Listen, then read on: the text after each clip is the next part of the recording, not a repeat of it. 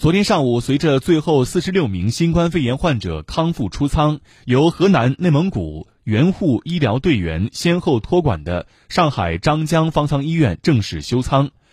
张江方舱医院启动以来，共收治患者一万零三百零一名。在方舱运营期间，河南医疗队得到了上海浦东和广大患者的高度认可。目前，河南援沪医疗队正在上海十个定点医院继续开展救治工作，已接收患者一千三百九十九名。